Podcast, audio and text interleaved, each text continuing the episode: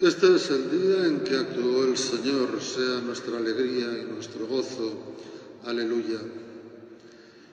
El cuarto domingo de Pascua tomamos este capítulo 10 del Evangelio de San Juan, en el que Jesús emplea la definición divina, yo soy, para decirnos que Él es el pastor, el buen pastor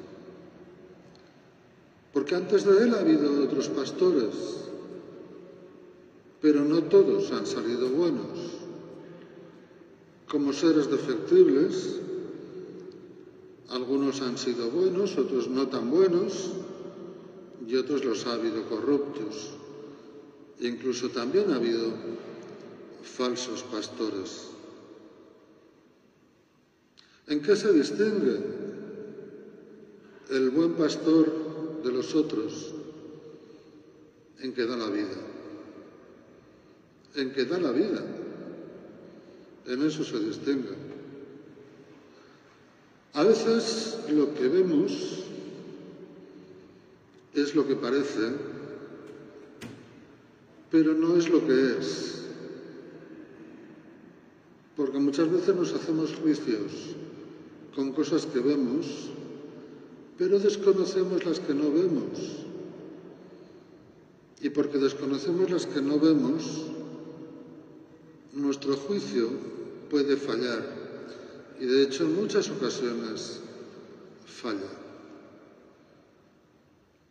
¿Cuál es el juicio con el que no nos vamos a equivocar? Si vemos que da la vida. Si da la vida, es que es bueno.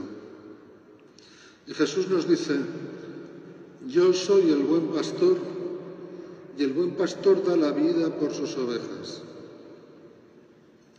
Os lo digo de otra manera. Yo soy el buen pastor y he dado la vida por vosotros. Jesús nos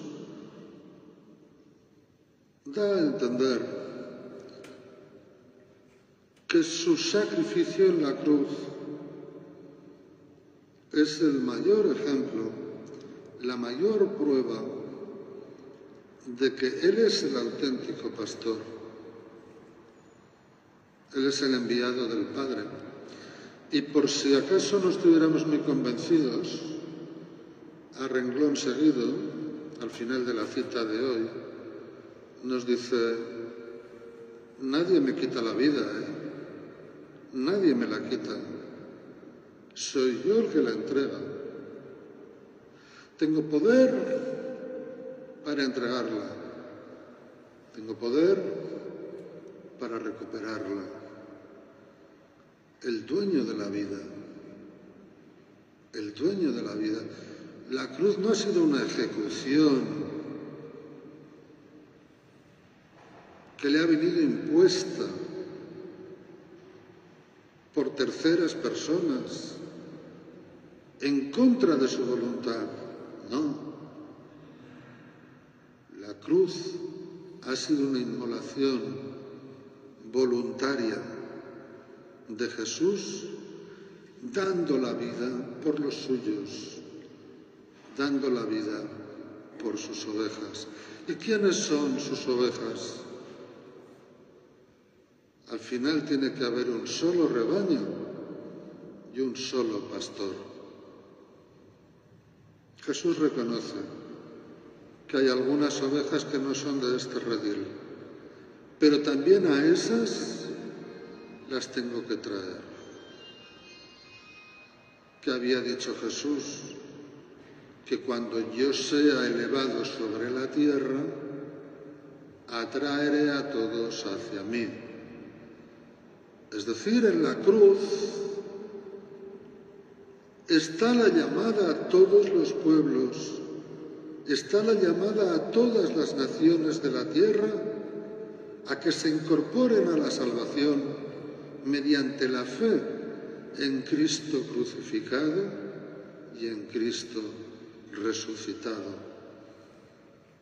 La salvación es para todos porque el rebaño de Dios es toda la humanidad, la humanidad entera de todos los tiempos. Así, perteneciendo al rebaño de Jesús, escuchamos su voz y lo seguimos. Y Él nos reconoce en que le seguimos. Si no le seguimos ya no nos reconoce como ovejas de su rebaño, porque las que son suyas escuchan su voz y le siguen.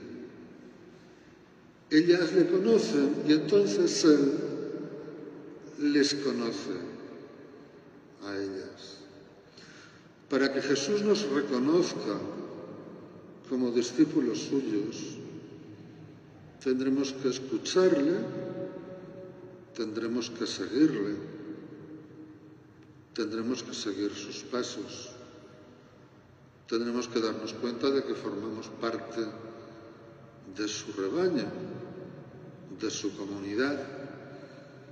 Tenemos que caer en la cuenta de que pertenecemos a un grupo, de que no somos cristianos por libre, ni cristianos en solitario, de que vamos con toda la iglesia, que es el rebaño de Jesús, detrás de aquel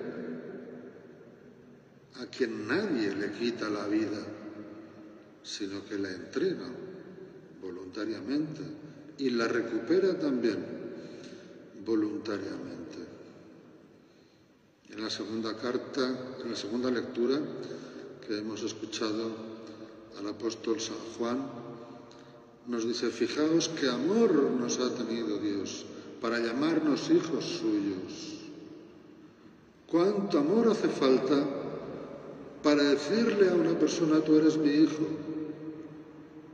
¿Cuánto amor hace falta para reconocer a alguien como hijo tuyo cuando no es biológicamente tu hijo. Mira qué amor tan grande nos ha tenido el Padre. Si ahora somos hijos, dice, pero no sabemos lo que somos, lo que seremos, porque le veremos tal cual es. Y si ahora somos hijos, ni nos podemos imaginar lo que llegaremos a ser. Cuánto nos ama el Señor, cuánto nos ama Dios, que nos ha dado a su Hijo, que su Hijo ha dado la vida por nosotros, que nos guía y que nos conduce y que nos llama hijos, porque en verdad lo somos, porque en verdad Él es nuestro Padre.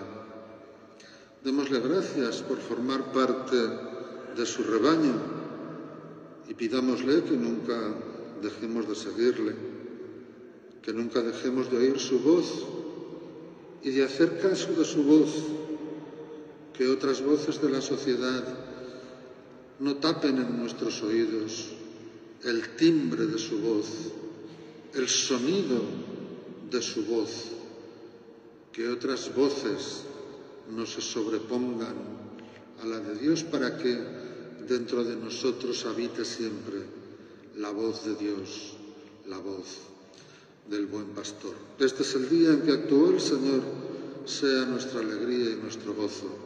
Aleluya.